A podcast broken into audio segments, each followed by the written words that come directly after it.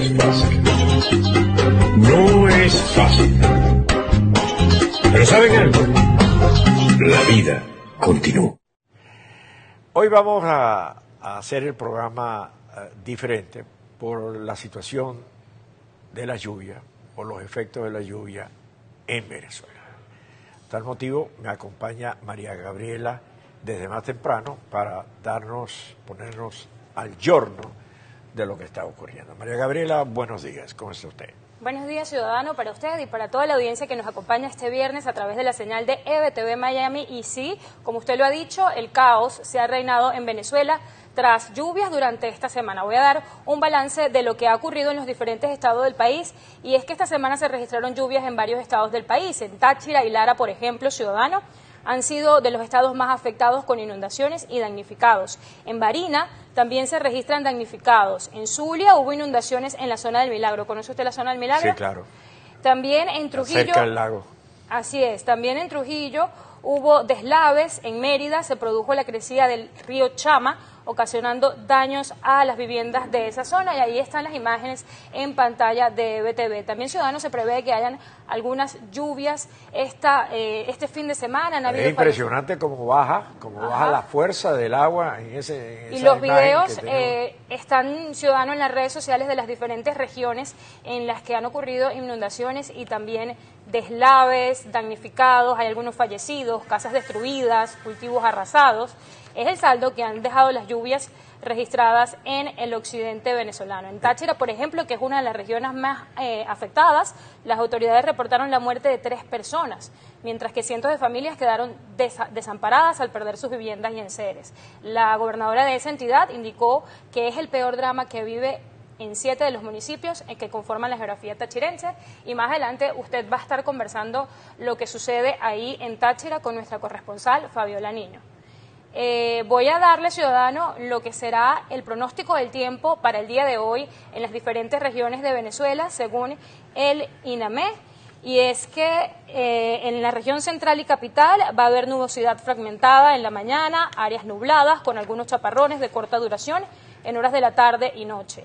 En la región oriental, nubosidad parcial en la mañana, zonas nubladas con precipitaciones de intensidad variable y descargas eléctricas, especialmente después del mediodía en la región centro-occidental de Venezuela, áreas nubladas con precipitaciones de intensidad variable, acompañadas de descargas eléctricas y posibles ráfagas de viento. En la región de los llanos centrales, parcialmente nublado durante la mañana, con poca probabilidad de, de precipitaciones.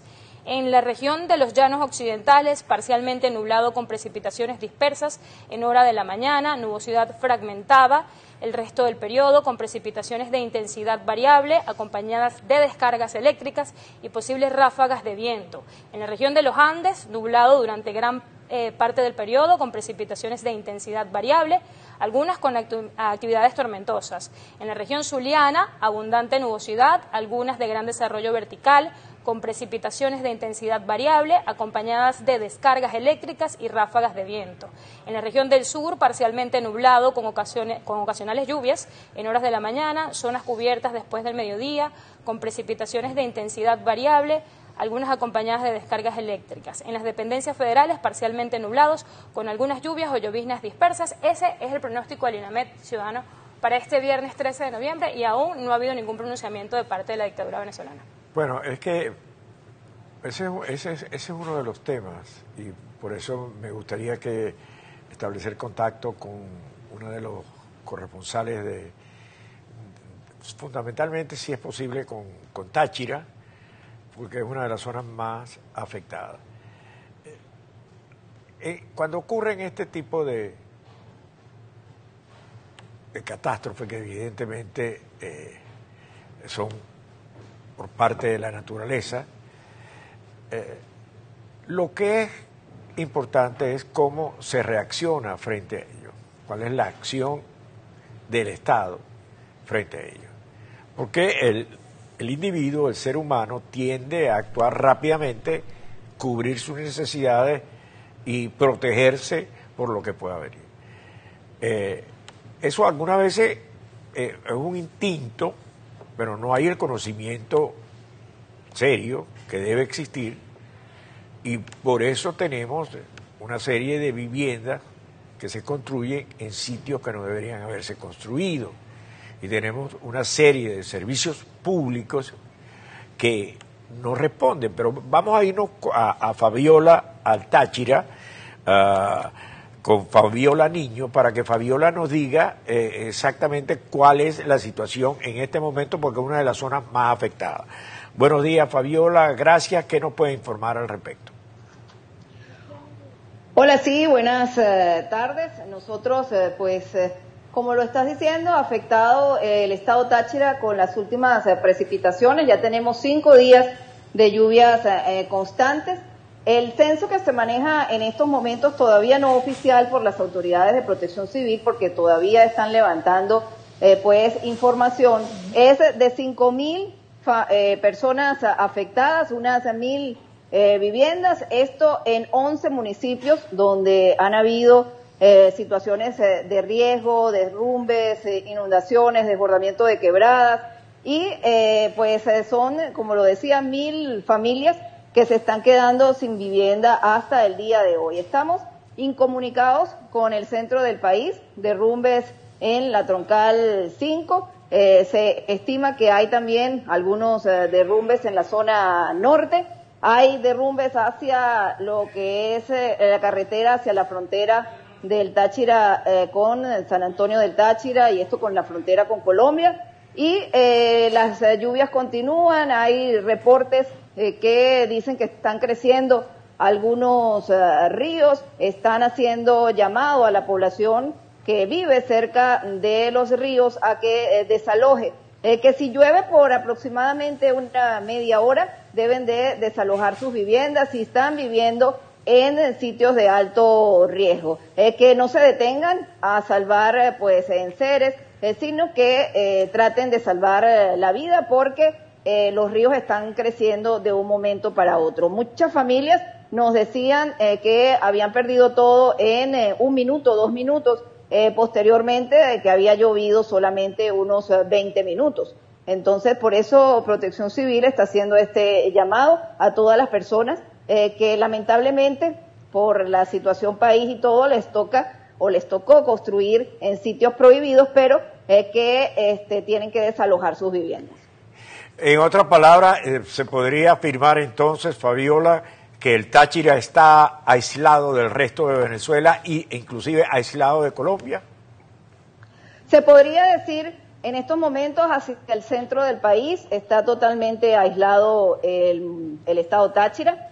En la zona norte, que es hacia Mérida y la parte eh, del país que va hacia lo que es Barquisimeto, también está afectado porque se han registrado ya lluvias también en el estado Lara y también en algunas vías de comunicación eh, que eh, van hacia la frontera. Hay solamente en estos momentos paso a riesgo hasta San Antonio del Táchira. El río Táchira continúa creciendo.